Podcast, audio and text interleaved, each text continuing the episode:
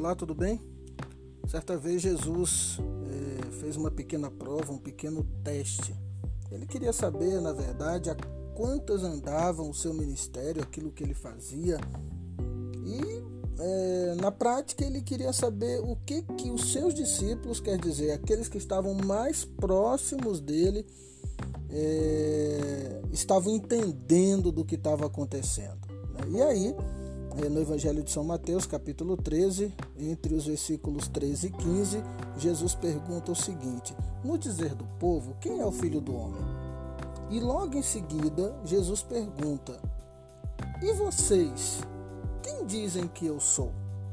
Então, na prática, era de fato uma, uma pequena avaliação para saber se aqueles que o seguiam de perto né, estavam de fato entendendo aquilo que estava acontecendo.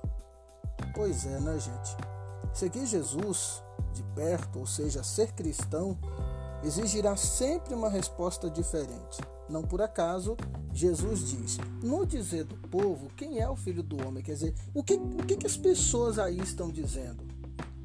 Mas e vocês? O que, que vocês dizem? Quem sou eu para vocês?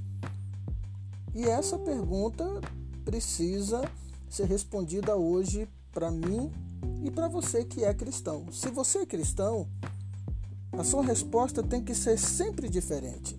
E era isso que Jesus queria deles.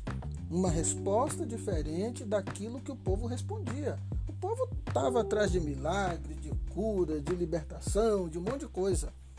Mas e vocês? Vocês entenderam de fato que eu vim é, para salvar esse povo, o que é muito mais do que fazer cura e milagre?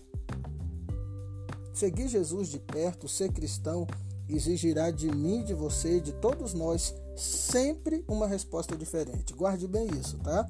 Atitudes diferentes, gestos, palavras, ações e, sobretudo, reações diferentes. E por quê? Porque o próprio Jesus certa vez disse que a quem muito foi dado, muito será cobrado. Um abraço. Vamos ser diferentes. E até o nosso próximo podcast. Eu sou Edson Oliveira, pensando em você.